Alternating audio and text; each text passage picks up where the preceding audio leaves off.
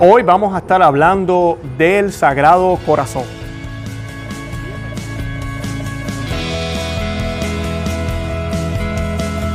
Bienvenidos a Conoce, Ama y Vive tu Fe. Este es el programa donde compartimos el Evangelio y profundizamos en las bellezas y riquezas de nuestra fe católica.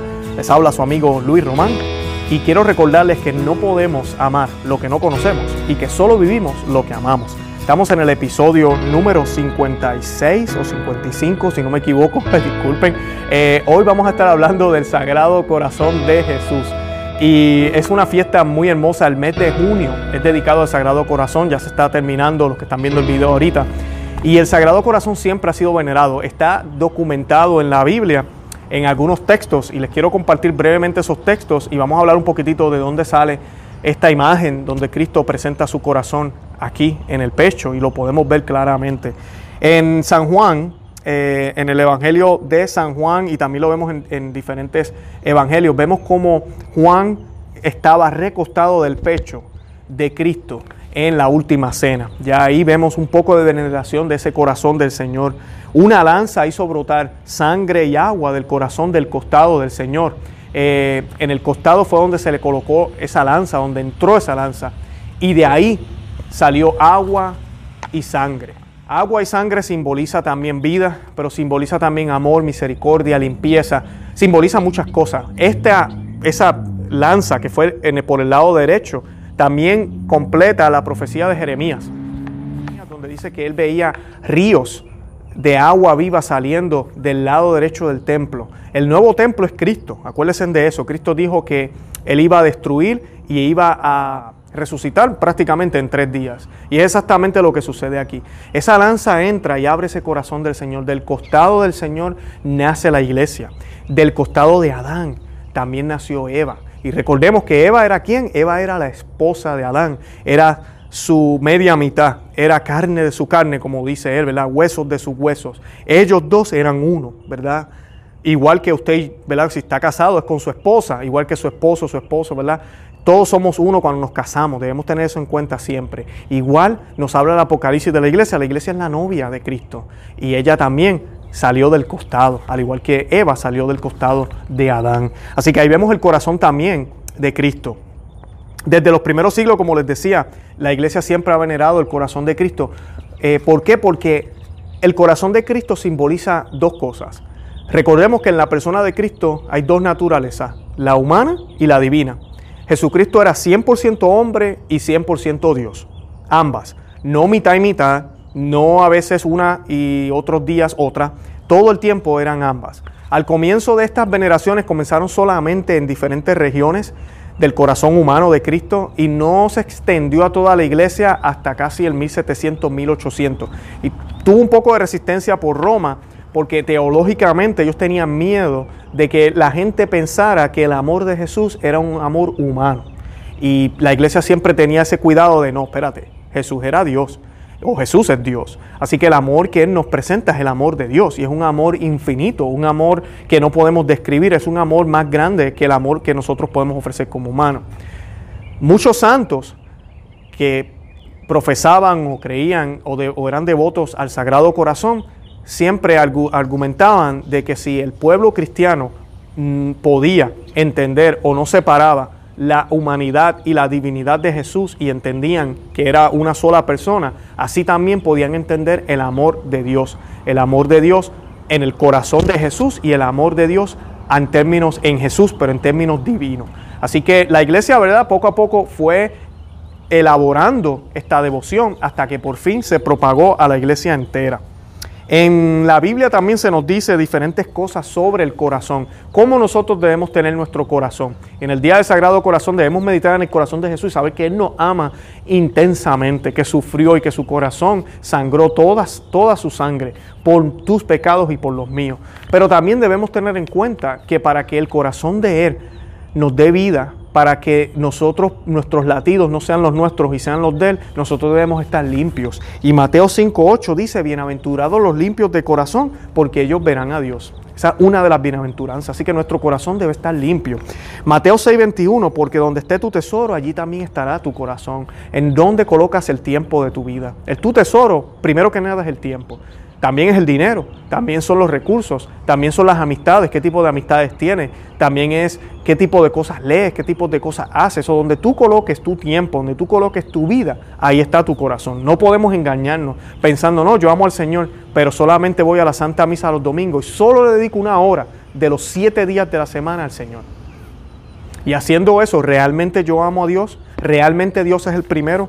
Eso es lo que debemos siempre cuestionarnos. Mateo 11, 29 dice, tomad sobre vosotros mi yugo y aprended de mí que soy manso y humilde de corazón y hallaréis descanso para vuestras almas. Aprendamos del corazón del Señor en este día del Sagrado Corazón. Aprendamos de la humildad de Él, aprendamos de su mansedumbre, aprendamos cómo Él cargó su cruz, la cargó.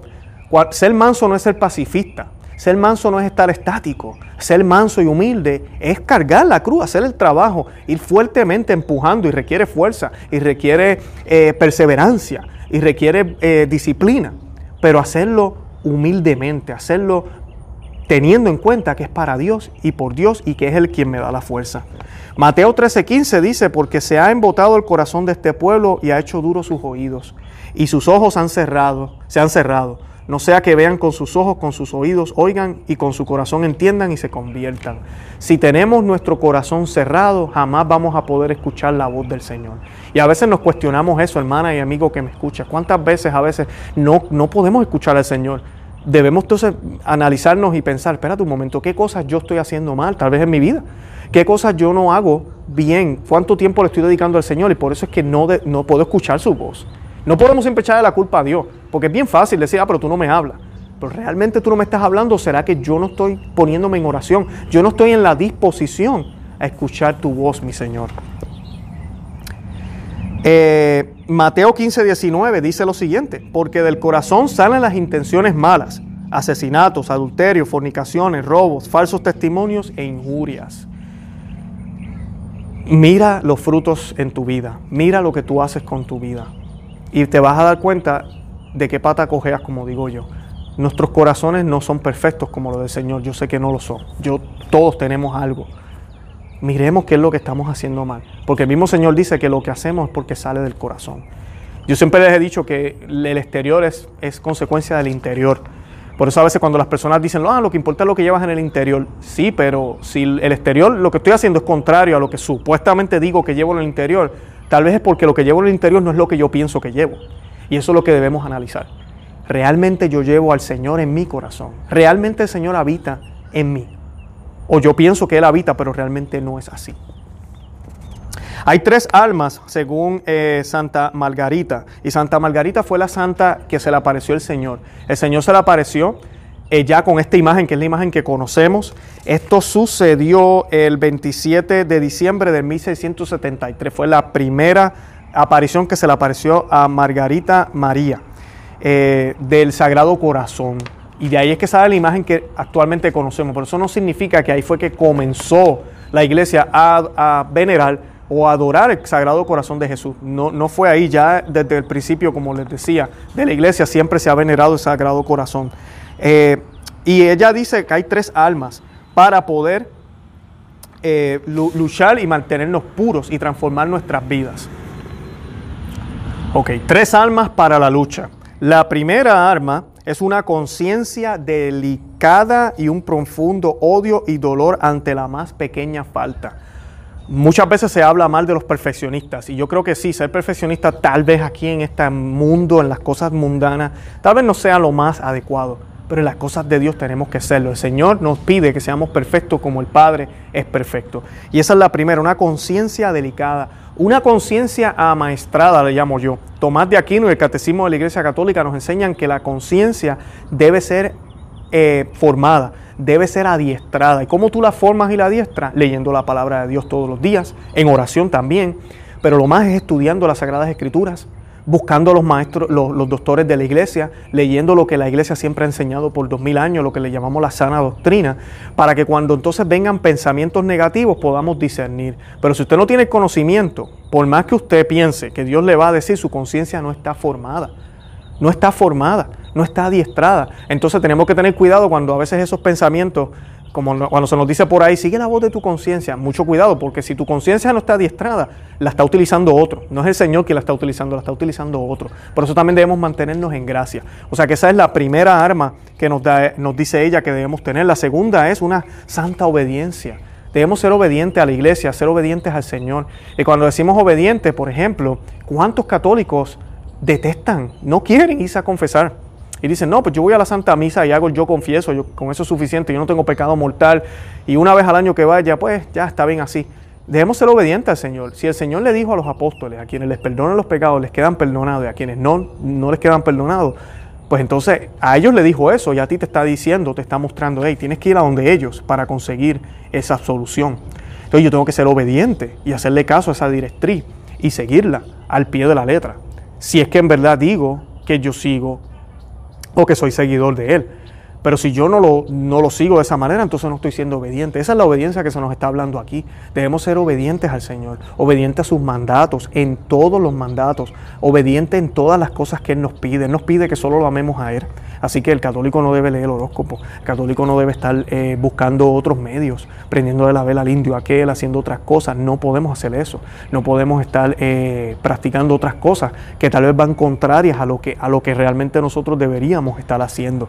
Es, de eso es que se trata la obediencia. Nosotros debemos hacer las cosas por el Señor, no por nuestras propias voluntades. No podemos estar escogiendo. El católico bien importante que usted lo entienda, no podemos ser católicos de buffet. ¿Qué significa esto? Bueno, yo creo en esto de aquí, pero pues esta parte yo no la hago mucho. Por ejemplo, hay católicos que no rezan el rosario. No es, no, es, no es obligado, no es pecado mortal, pero usted supone que haga oración y una de las herramientas que la iglesia nos propone es el Santo Rosario. Mira, vamos a ser obedientes y vamos a coger consejos, ¿por qué no?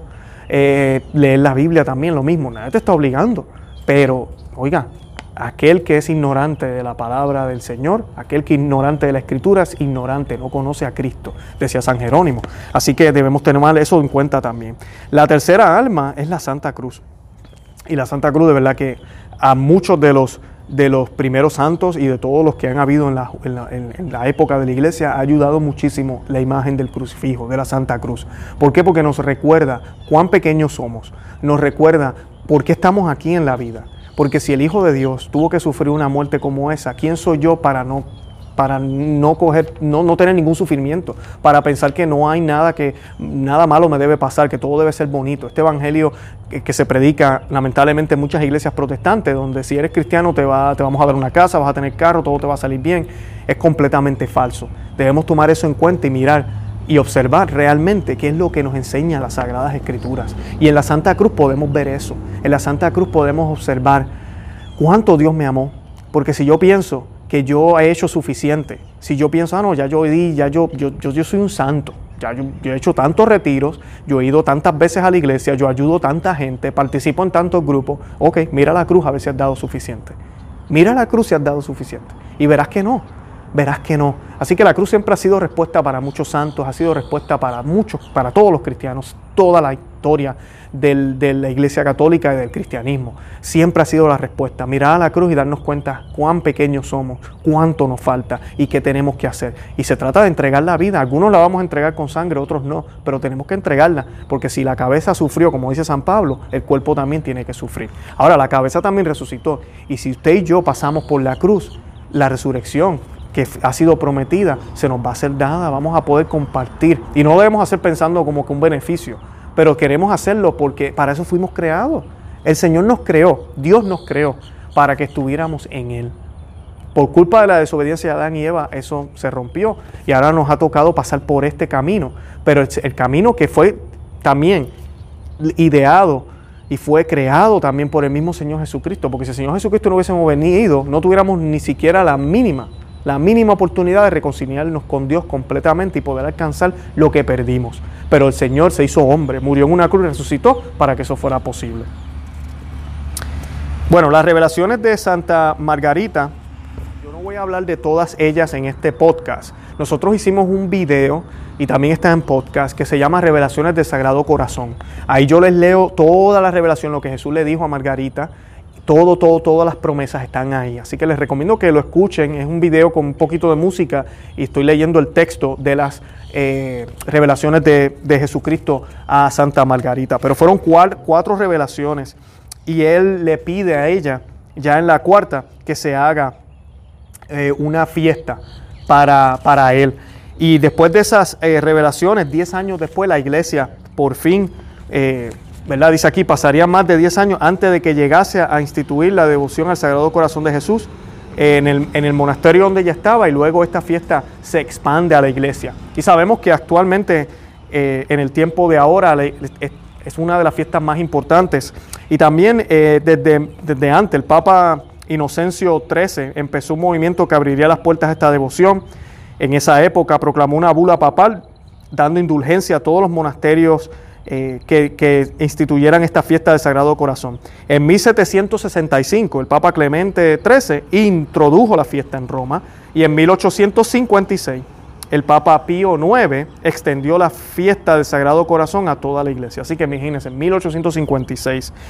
Y finalmente en 1920 Margarita fue elevada, elevada disculpen, a los altares por el Papa Benedicto XV.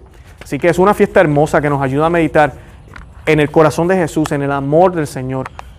Cristo nos amó demasiado y nosotros de verdad que hemos dado poco. Así que debemos mirar el corazón de Él y ver ese contraste, porque eso se trata. Les recomiendo que lean el libro Imitación de Cristo, pero de eso se trata. Para imitar a Cristo yo tengo que compararme con Él. Y no porque yo quiero ser mejor que Él, pero yo quiero ser igual que Él. Nosotros tenemos que ser como Cristo, por eso es que Él nos da el alimento que nos da. Y muchos dirán, pero es imposible, Luis, que seamos como Cristo porque Cristo era Dios. Bueno, Cristo fue hombre también, 100% hombre. Nunca olvides eso. Y el mejor ejemplo de que sí se puede ser como Cristo y caminar el camino de la cruz y estar ahí a los pies de la cruz con el Señor y sufrir con Él y vivir una vida digna de santidad, una vida perfecta, es la Santísima Virgen. Y la Santísima Virgen fue 100% humana. Así que tengan eso siempre en cuenta y miremos a los demás santos y nos vamos a dar cuenta que el Sagrado Corazón de Jesús nos va a dar la fuerza para nosotros también tener un corazón digno para poder glorificar al Señor en la vida eterna.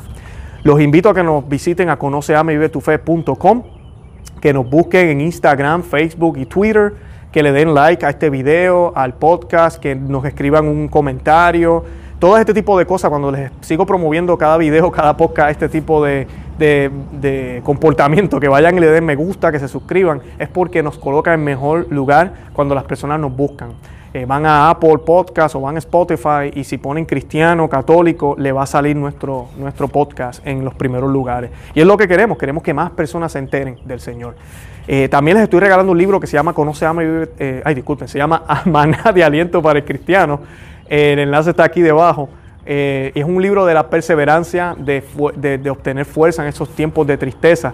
Creo que es un libro que empata muy bien con esta fiesta también del Sagrado Corazón, que nos da esa, esa, esa esperanza de que en Él sí se puede, de que en Él sí podemos pasar todas las pruebas, todas las tribulaciones que se pasan aquí en, este, en esta vida, en esta tierra. Es un libro que lo que quiere es sembrar alegrías, inyectar esperanza en, todos los corazones de los cristianos. Eh, se lo escribí con mucho amor, con mucho cariño. Estamos trabajando ya en maná de alegría para el cristiano. Ese es el segundo libro de la serie. Eh, y pues nada, oren por mí para que sean las palabras del Señor y no las mías. Eh, de verdad que los amo en el amor de Cristo y pues nada, Santa María, ora pro nobis.